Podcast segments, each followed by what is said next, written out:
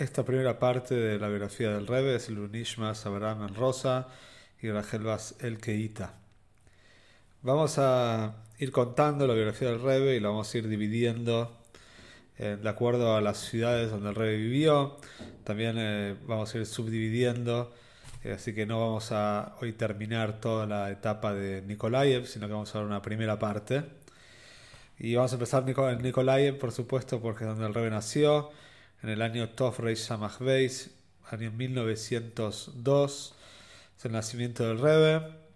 Los padres del Rebbe, Reb Levi Itzhok Schneerson y Hanna eh, Janowski, y ellos se habían casado en el año 1900, dos años antes de que tuvieron al Rebbe. Y de los dos lados, estamos hablando que venían de Sim de Jabal, Itzhok, el papá del Rebbe, venía de descendencia directa del Tzemach Tzedek. Y también la mamá del Rebbe venía de Mary Shlomo Yanovsky, que él también venía más para atrás, también venía de Xim de Rebbe Marash, Tzemach Tzedek y también inclusive más para atrás también. Nikolaev es una ciudad hasta hoy en día, una ciudad muy grande, hoy en día está ubicada en Ucrania cuando el Rebbe nació era parte del imperio ruso, una ciudad portuaria, es una ciudad que desde ahí se exportaba muchísimos granos hasta hoy en día, y el 40% más o menos del negocio de granos estaba manejado por Yehudim. Había todo tipo de Yehudim en esta ciudad, desde zapateros a grandes empresarios, una ciudad muy pero muy grande.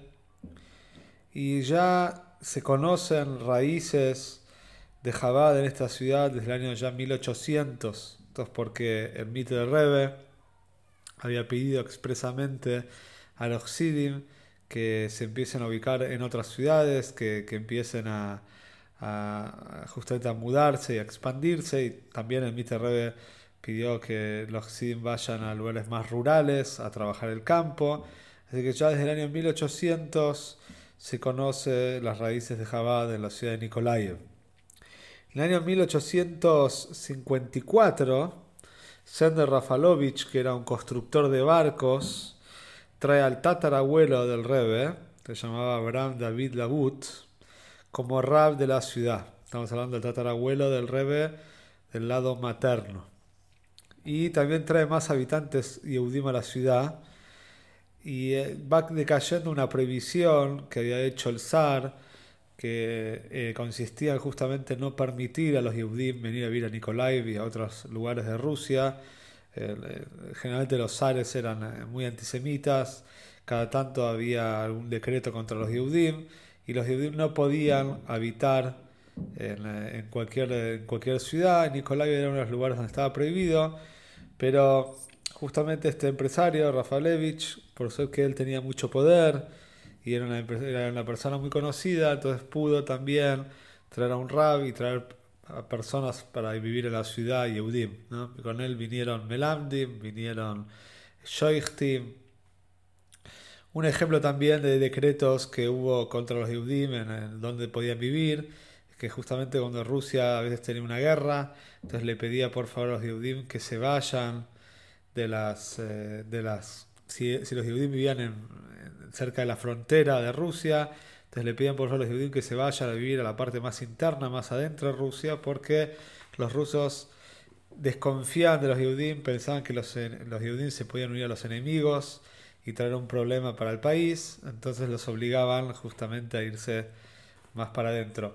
Que eso lo vamos a ver cuando el Rebe después se mueve a Yekaterinoslav, o sea que la Primera Guerra Mundial también en Rusia se le prohíbe a los judíos vivir cerca de las fronteras y en Yekaterinoslav, donde el vivía, vinieron un montón de personas refugiadas hasta después de la guerra. En el año 1890, el Rab Labut, el tatarabuelo del Rebbe, fallece y su nieto, Meir Shlomo Yanovsky, toma su lugar. Este Meir Shlomo Yanovsky es el abuelo del Rebbe y el papá de la Rebbe Tzenjana, el papá de la mamá del Rebbe. Él era un Josi de Rebbe Marash y es muy interesante su personalidad, se cuenta que era una persona muy pero muy estudiosa, muy pero muy espiritual, pero a su vez también muy práctica. Recordemos que ser rabino y el rabino principal de una ciudad tan grande, en Nicolai había aproximadamente 200.000 Yehudim y este era aproximadamente, también el, aproximadamente el 20% de, la, de las personas que, que, había en Nicolai. Entonces estamos hablando de muchísimos Yehudim, 200.000 Yehudim, y ser el rabino principal de tantos Yehudim de la ciudad le requería muchísimo de sus recursos, de su tiempo, de su ocupación, y a pesar de que en llave se lo podía haber haciendo dar en Baboide, tranquilo y en otro mundo, después en la semana se le veía un rap muy pero muy ocupado y que siempre estaba eh, solucionando problemas comerciales y realizando casamientos y todo lo que hace un rap. En Nikolaev, también para que entiendan la dimensión de Nikolaev, se cuenta que había más o menos 15 sinagogas, 15 shuls, 30 Hadorim, 30 escuelas, que sabemos que el Heider, la época antes, también eh, los Hadorim, muchos eran en la casa del Moré, o el Moré iba eh, a alguna casa y todos los chicos se reunían en esa casa. había 30 Hadorim, 15 Shul, estamos hablando de una ciudad realmente muy, pero muy grande. 1905 se empieza a agitar la política en Rusia porque el zar de Rusia empieza a verse presionado por derechos civiles, por, la, por la gente, por, por, la propia, eh, por la propia sociedad rusa, que ellos empiezan a pedir más derechos. En ese momento todavía no había un parlamento, no había un parlamento ruso. Entonces el zar de Rusia crea lo que es la Duma, el parlamento, el Congreso ruso, pero que todavía está bajo el poder de él y las personas piden más derechos civiles y es por eso que ahí empieza la revolución, la revolución rusa que termina en el año 1917, eh, eh, destronando al zar, ya en el año 1905 se hacía sentir. Muchos Yehudim eh, se unieron filas al Partido Comunista, lo que fue los comienzos del Partido Comunista justamente porque los Yehudim, al haber sido tan pero tan eh, castigados por el zar, entonces aprovecharon este momento para unirse a toda la revolución contra el zar. Por supuesto entonces que había pogroms, el zar mandaba a realizar pogroms a las ciudades donde había Yehudim, y acá tenemos un famoso maize, el maize de la farmacia, el rebe tenía más o menos tres años de edad, había, se estaba realizando la acción pogrom, los blancos, el ejército blanco que están a favor del zar, contra los rojos, contra los comunistas, y era realmente una guerra civil en la ciudad, y había muchos Yehudim que se estaban escondiendo en una farmacia, y en ese momento también dentro de todos los Yehudim que estaban ahí escondidos había muchísimos chicos, los chicos estaban llorando, las madres y los padres empezaron a desesperar, porque estaban escondidos y luego no se los llegaban a descubrir lo que podía pasar. Y ahí la red Senjana descubre que su hijo se dedica a ir uno por uno a los chicos, a tranquilizarlos, a calmarlos. Esto es cuando Red tenía apenas tres años. Nikolai también es conocida por sus nigunim. Se sabe que más o menos el 25% de los nigunim de Jabal provienen de Nikolaev.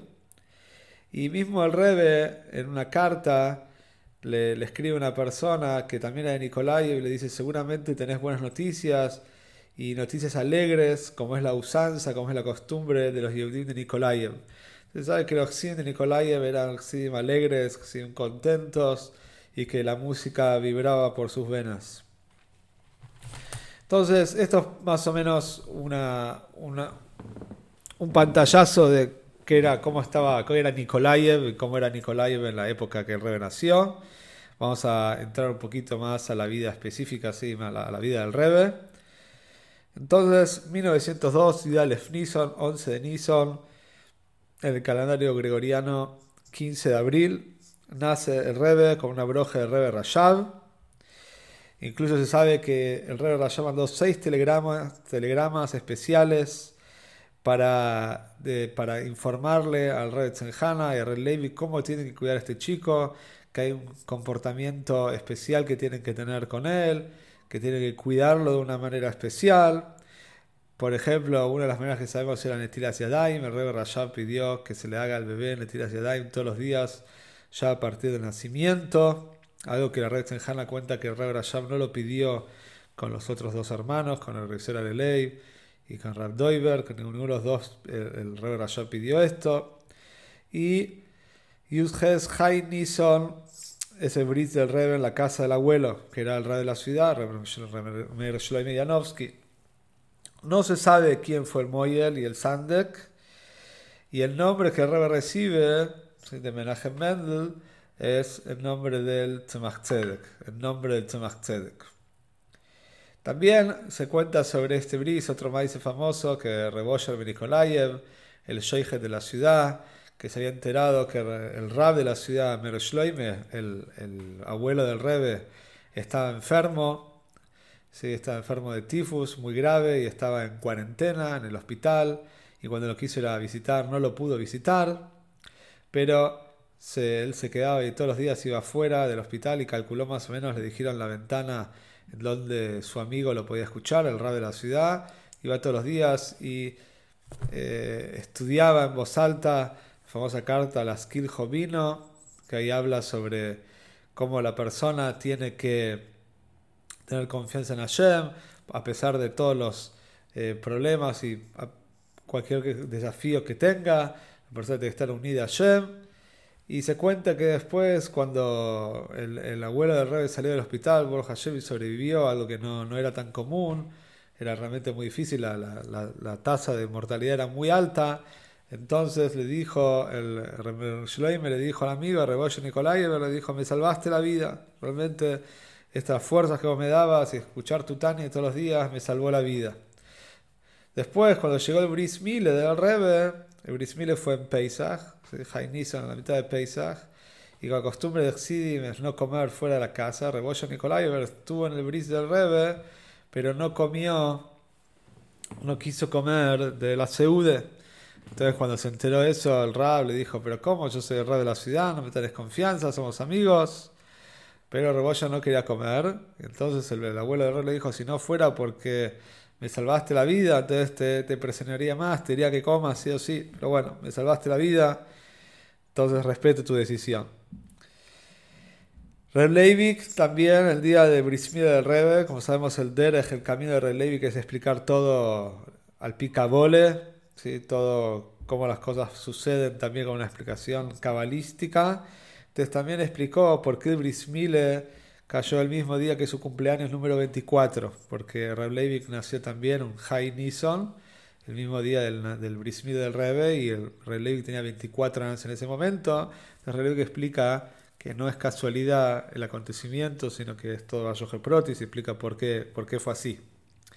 No hubo pidión a Ben al mes, al rey no le tuvo que hacer pidión a Ben, porque el papá de la red Tzenjana, el rey de la ciudad, era un Levi, por lo tanto al pialoje no era necesario el pidión a Ben para el Rebe. Y el Rebe, el mismo mes, el mismo mes que nace, al final del mes de Nison, o empezando Ior, el Rebe ya de bebé contrae tifus, enfermedad sí, muy contagiosa y peligrosa y ya el Rebbe Rashab manda una carta también, un telegrama, eh, enviando brojes para que rápidamente el bebé se cure. En 1904, el Rebbe ya tiene dos años y la Red cuenta toda orgullosa que su hijo Mendel ya sabe las preguntas del ser de Pesach, las cuatro preguntas, y que ya formó las cuatro preguntas en el ser de Pesach. También ese año, en 1904, fallece el bisabuelo del Rebbe, de parte materno, que se llamaba Rebbe Itzhok Pushanitz, que era el papá de Rogel. ¿Quién era Rogel? La mamá de la Rebbe Tzenjana. Sí, entonces era el bisabuelo por parte materno de la Rebbe Tzenjana, ¿sí? era el bisabuelo del Rebbe por parte materno del, ¿sí? del Rebbe. Y él era un rab de la ciudad de Dobrinka, cerca de Nikolaev y fue un rab por 50 años. 50 años estuvo eh, ahí en, Dobrinka ejerciendo como rab. su hijo después, que también se llamaba Menachem Mendel, que es el tío abuelo del Rebbe, después lo sucedió y sigue siendo el rabino de la ciudad de Dobrinka. Hubo revueltas también ese año, en 1904, revueltas contra el zar. Las revueltas seguían cada vez más y el Rebbe con tres años sale a la calle ¿sí? proclamando que termine la dictadura que termina la dictadura, el rey era chiquito, pero escuchó que toda la gente decía eso, el rey también salió a decir que termina la dictadura del zar. Cuenta Rey Chenjana que cuando el abuelo lo vio, el rey de la ciudad se asustó mucho de alguna represalia, de algo, algo que pueda pasar. Y 3 de Kislev de 1904 nace el hermano del Rebbe, el segundo de los tres hijos de Rey Chenjana y Reb Leivik, se llama Doiber Berel, como decían, hermano del Rebbe. 1905 es el Obschernish del Rebbe. Y la Hanna cuenta que ella guardó el cabello del Rebbe durante mucho, mucho tiempo. Pero después, cuando se tuvo que ir al Golus, acompañar al marido, que fue mandado al Golus por hacer a Fuerzas Axides y a Fuerzas Mayones, por, por, difundir judaísmo. Entonces, en esa mudanza tan rápida y tan, eh, tan forzosa, perdió el cabello del Rebbe. Pero se sabe que el rey era rubio, muy pero rubio. La Red también cuenta que tenía rulos y que cuando caminaba por la calle toda la gente se paraba a mirar al rebe, era chiquito. Y la famosa foto del rebe también que se lo ve eh, eh, mirando a la cámara chiquito antes del Optionish. Esta foto la, conseguimos, la tenemos y es, es conocida porque en el año 1957 la Red Hanna le pide a su cuñada, Roger Schneerson, que vivía en Jerusalén, que ella tenía la, foto original, que por favor le haga una copia de la foto y se la manda a New York. Y de ahí es que llegó a nuestras manos la foto del Rebe antes del Obshernish. Esto hasta acá la primera parte de la vida del Rebe en Nikolaev.